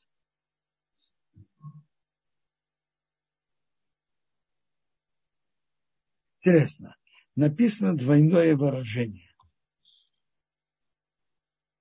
Э, Будь господином твоим братьям, и тебе будут поклоняться дети твоей мамы. Малбин говорит, будь господином твоим братьям, это сыновья из Исава и сыновья. Те будут поклоняться сыновья твоей мамы, то есть сыновья твоей мамы, это Исав. А твоим братьям, имеется в виду братьям более высшего поколения, потомки Ишмаила и сыновей Ктуры.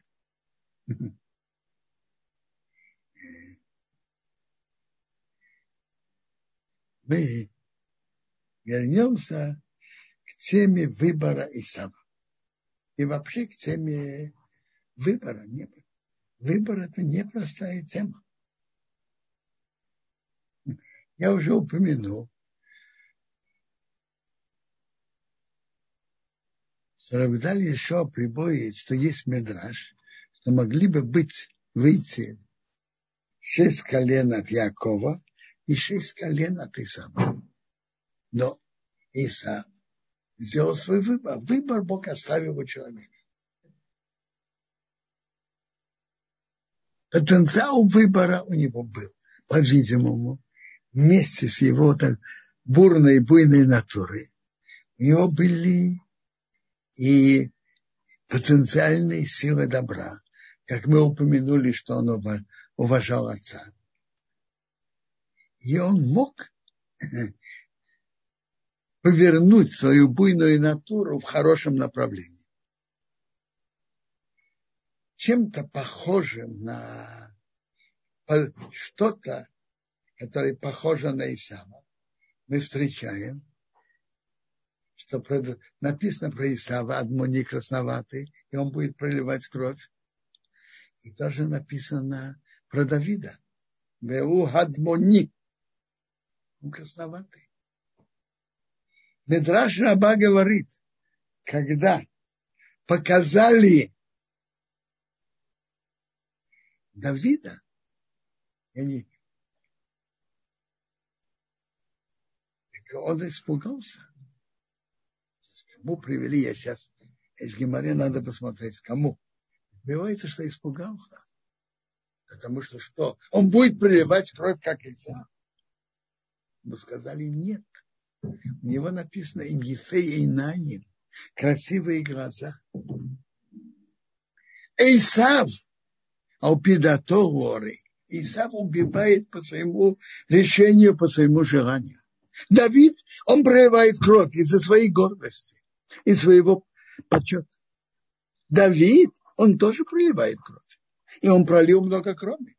Приводится, что поэтому пророк Бога сказал от имени Бога, что когда Давид хотел строить храм, он говорит, ты не ты будешь строить храм, потому что ты пролил много крови. А храм тоже будет сделан через человека мира. Но то, что Давид пролил кровь, он пролил для благополучия еврейского народа. Но храм тоже будет, был, должен быть построен через человека мира. Это был его сын Шломо, царь Шломо, который построил храм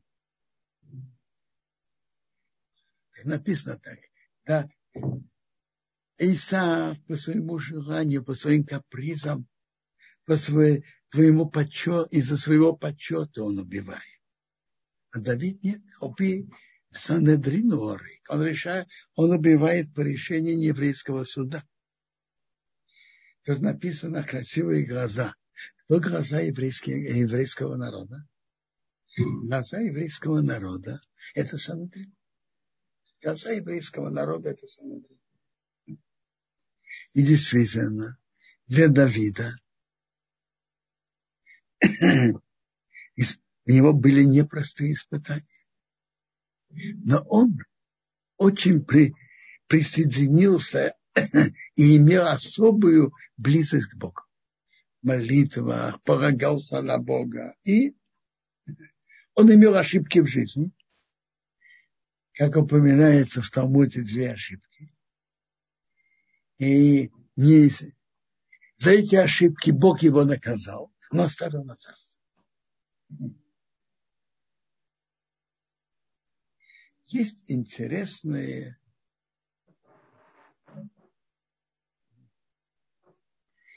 интересное место, место в Талмуде, в трактате Юмы. Гемора говорит так, говорит Равуна. Камалы холибалы маргиш габре де мороси. Сколько не должен не болеть, не заботиться человек, которому Бог помогает. Шоу беахас Шоу сделал одну ошибку. И его уже сняли с Довид Биштайн, Довид сделал две ошибки. Шоу сделал одну ошибку, что он не убил Агага на войне с Амалыком не послушался пророчества, которое ему дал, сказал пророк Шмуил. А да, Давид Биштайн сделал две ошибки. Сурия и то, что он посчитал евреем. И его наказали, но снять царство не смог. Так, так говорит Тому в трактате Юма. Интересно, интересно. Почему же так? Шаулу за одно нарушение сняли, а Давида нет. Почему? Что? Бог смотрит на лица? А?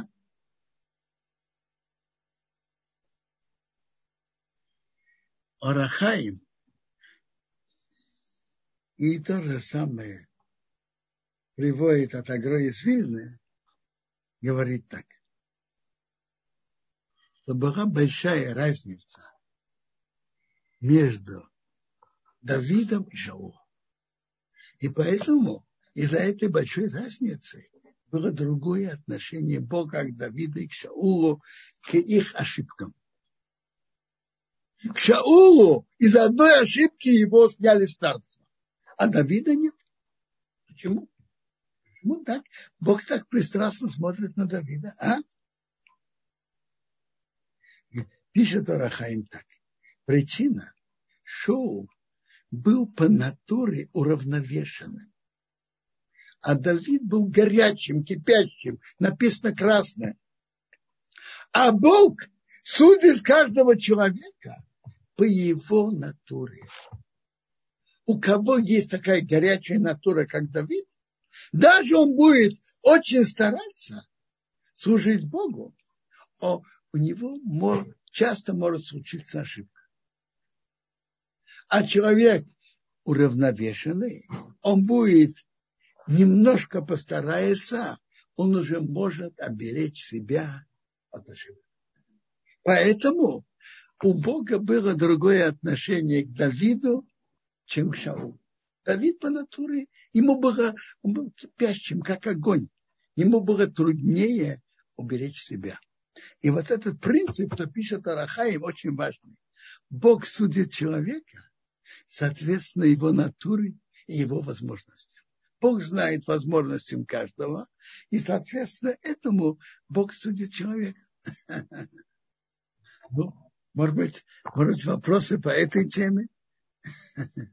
Если у кого-то есть.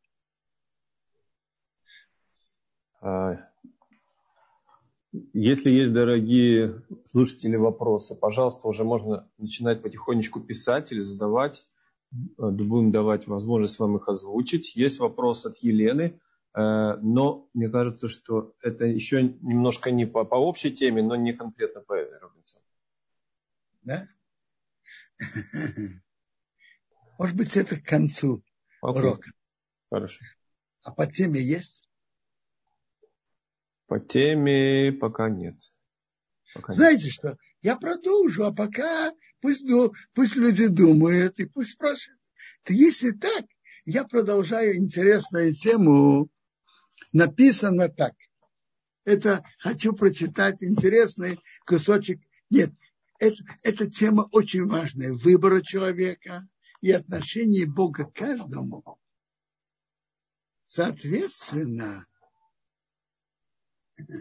его натуре, его возможностям.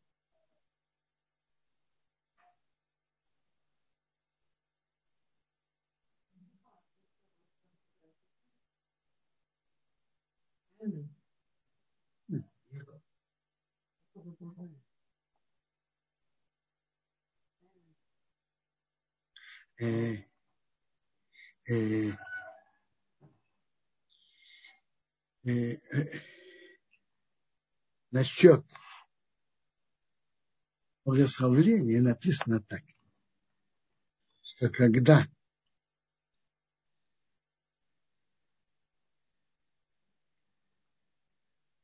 Яков вошел перед своим отцом Ицхаком, Прямо написано так. Вайорах Эцрея Годов. Он понюхал запах его одежд, Вайворхею, и благословил его. Медраж говорит, не читай Богдав его одежды, а читай Богдав его изменников. И Медраж говорит, например, Йосеф Мешито, Якум и человек Црейрес. Медраж говорит так, что и Ицхок, когда он дал браху, он понюхал запах его изменника. Что это значит? Я, знаете что, прочитаем, и затем я объясню, объясню что Медраш имеет в виду. Что за история была с Йосефом Мешитом? Момент, когда враги пошли заходить в гору храма, они сказали так, чтобы они чувствовали себя неуверенным войти в такое место, в такое святое место. Сказали, пусть войдет человек из ихних, из евреев. Так и объявили так.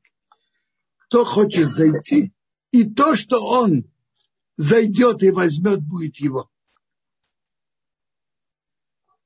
Он вошел, Йосеф, и вынул золотой светильник из храма. Когда враги захватили храм. По договору. Он сказал, то, что ты возьмешь, это твое. Но ему сказали, послушай, это не путь обычного человека пользоваться таким светильником. Заходи еще раз, и что-то ты вынешь, будет твое. Он не согласился, не принял на себя. Рапехас говорит, сняли ему налог на три дня, не принял. Он сказал, недостаточно, что я сердил моего Бога один раз. Я буду его сердить еще раз.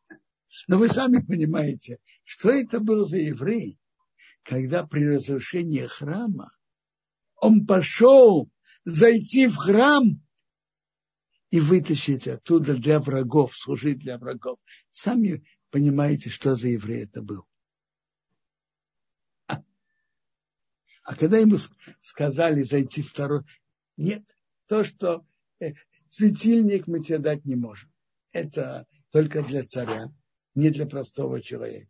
Зайди еще раз, что ты возьмешь от твоего? Он говорит, нет. Сняли ему налог, он не согласился войти. Он сказал, недостаточно, я сердил Бога один раз. Я буду его сердить еще раз.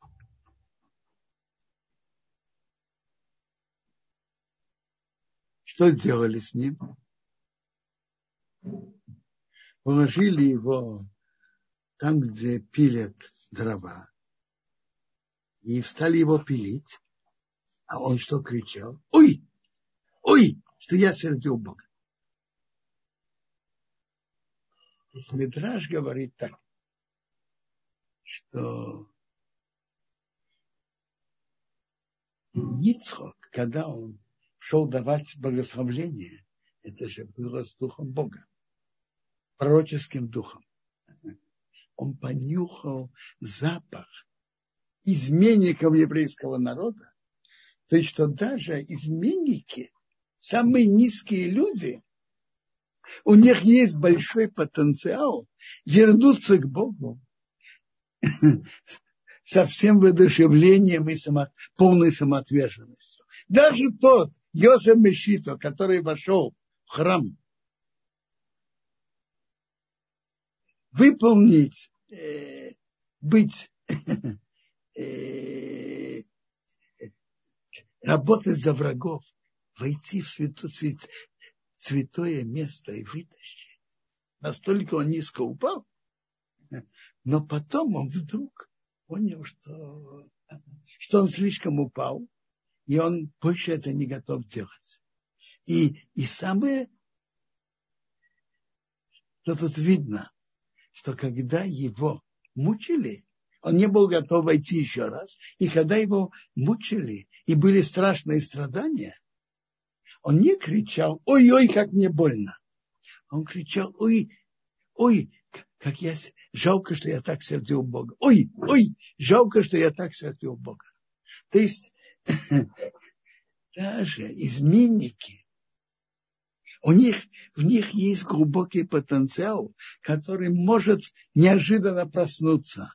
И они могут с большой любовью и самоотверженностью вернуться к Богу.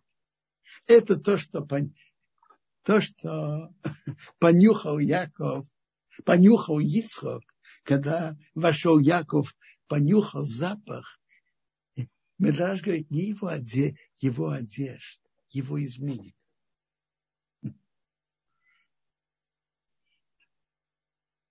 Медраж, то есть Медраж прибыл. Что, это, что этот Медраж говорит? А? Но раньше я прочитаю следующий, следующую историю. Йокум и Стророт. Он был племянником Йоси Бенезер. Это было в эпоху, когда греки преследовали еврейство. И, по-видимому, это было в эпоху э, перед восстанием Хасманеев. Он скакал на коне в субботу. А его дядю вели на повешение. Ну, теперь он сам нарушал субботу, и он, по-видимому, шел с греками. И занимал там какое-то место. Послушайте разговор его с дядей. Он сказал, смотри, коня, на котором меня посадил мой господин. Кто его господин? Кто-то из греков. И посмотри, твоего коня, на который тебя посадил твой господин. Кто твой господин Бог? То есть я, как мне все прекрасно и хорошо, а тебя ведут, ведут на повешение. Если бы Еза спокойно ему ответил. Он говорит, если так Бог делает столько добра тем, кто его сердит, тем более тем, кто делает его желание. Если тебе Бог так хорошо посылает, тем более тем, кто его пос... делает его желание. Спросил он его, кто-то делал желание Бога больше тебя, и тебя же ведут на казнь. Он сказал, если так приходит наказание на тех, кто делает его желание, тем более придет наказание тем, кто его сердце. Если так приходит наказание на тем, кто делает его желание, тем более тем, кто его сердце. Это вошло в него, и он сделал, немедленно сделал чуву, вернулся, и он выполнил себе все четыре вида смерти. Забрасывание камнями, сожжение, э, отрубить голову, задушить. Это Медраж рассказывает, как он это сделал. Я не вхожу в тему. Он должен был это делать, мог это делать, отдельная тема. Но он вернулся в пол, полностью к Богу. Задремал если бы Еза, его дядя, но он видит, как его кровать, его племянника летит в воздухе. Он сказал, на маленький момент он меня опередил в Ганейд. Меня на короткое время опередил в Ганейд. Что говорят эти две истории?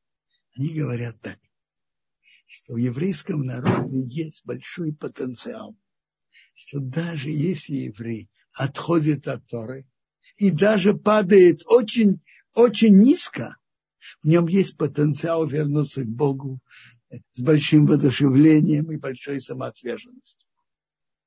Какое это имеет отношение к Из Медраша видно, что именно благодаря этому Ицхок дал браху тому человеку, который стоял перед ним Яков.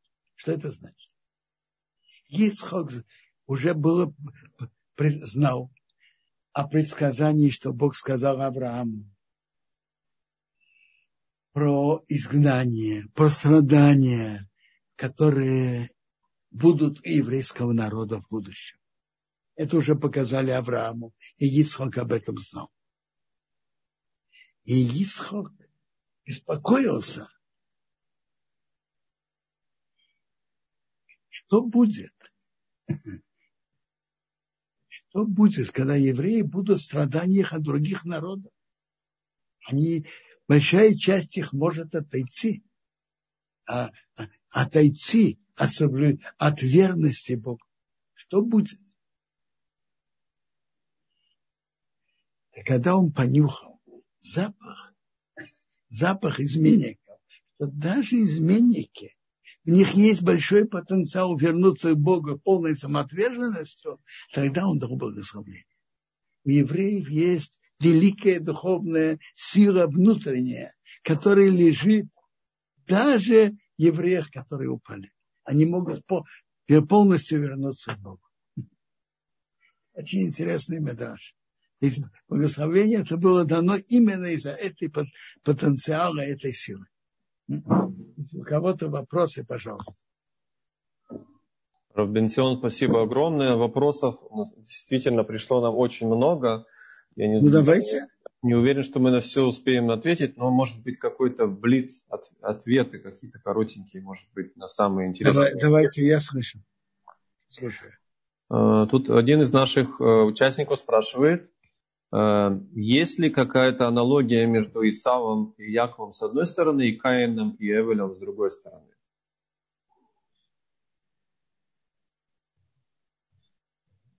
Честно говоря, я не знаю. Возможно, что есть, но я просто не знаю. Спасибо. Вопрос от Елены. А была ли у Исава возможность сделать шуву и снова начать считаться потомком Авраама?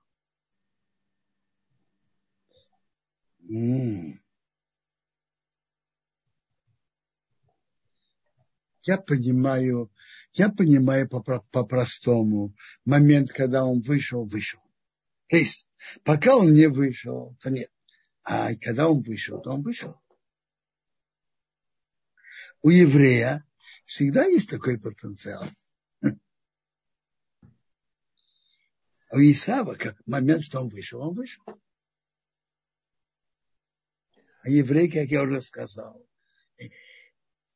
вы выйти не может. Спасибо, Рубенцион. Ицхак уточняет, а разве у Шауля в приведенном вами примере, разве вообще у него не было двух грехов? Первый – это по поводу того, что он не убил царя вражеского, а второй э, – он поспешил жертвоприношение. Разве это не так? А, э, вопрос как раз вопрос вопрос верный. Мне кажется, э, мне кажется, что Рабхайм Шмулеви задает это, задают это, по-моему, еще до него. По-моему, он анализирует. Он говорит, что оба были того же типа. Он не имел силы стойкости против народа. То есть это в сути одно, одно нарушение. Так мне кажется, говорит, говорил Рабхайм Шмулевич в своей беседе.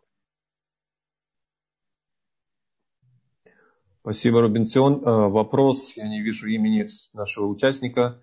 Почему Исаф удостоился быть похороненным в Махпеле, пускай даже голова, а вот э, наша проматель Рахель нет?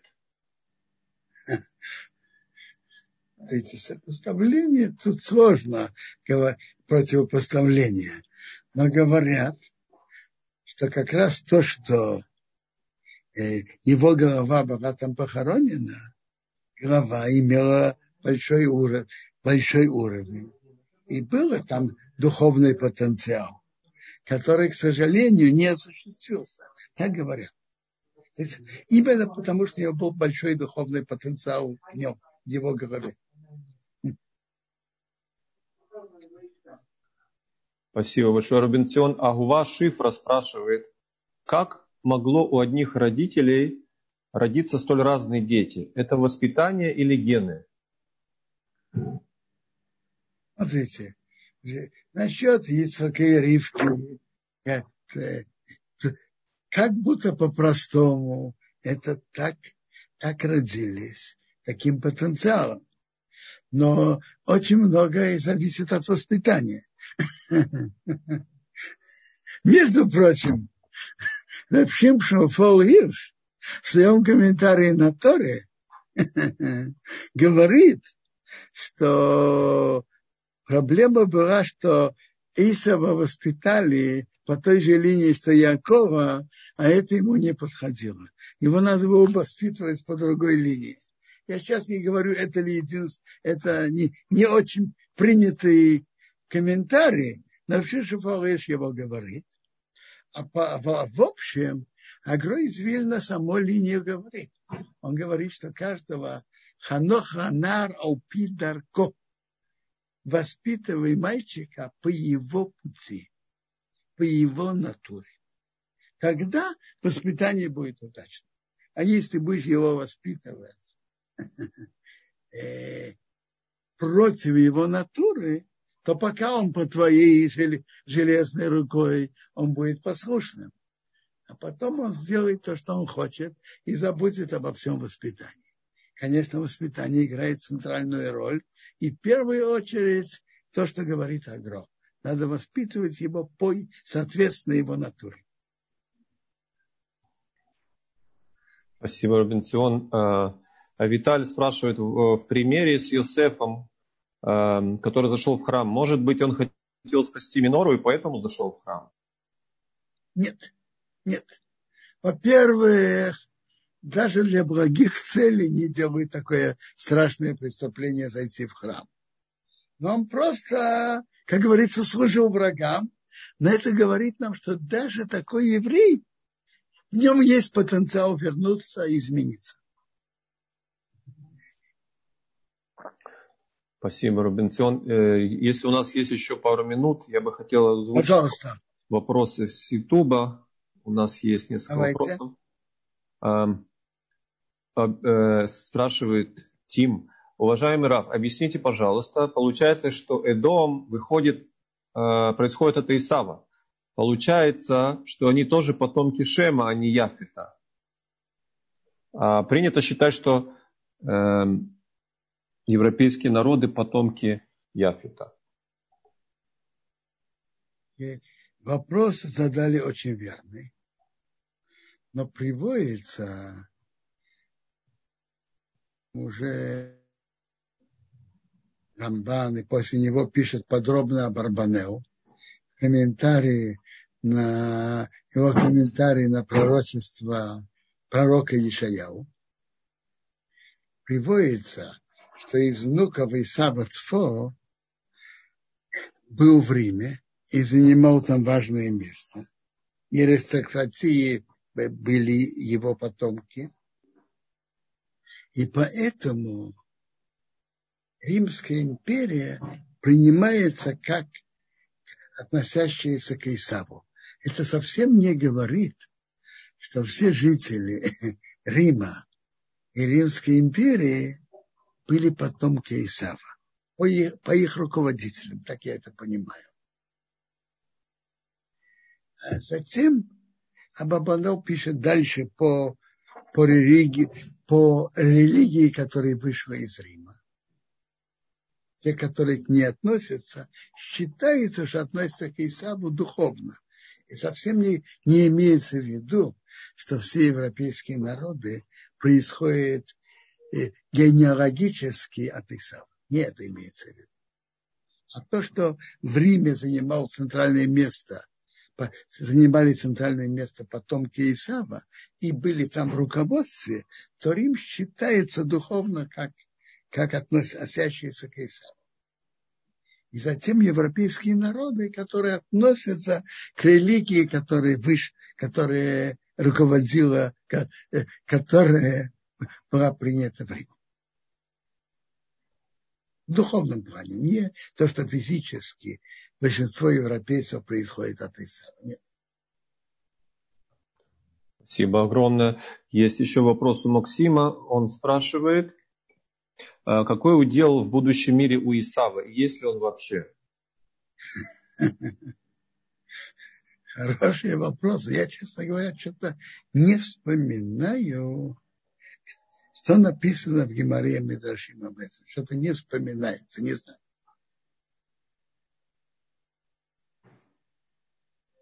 Спасибо, Рабинсион. И, может быть, последний вопрос. Юрий спрашивает.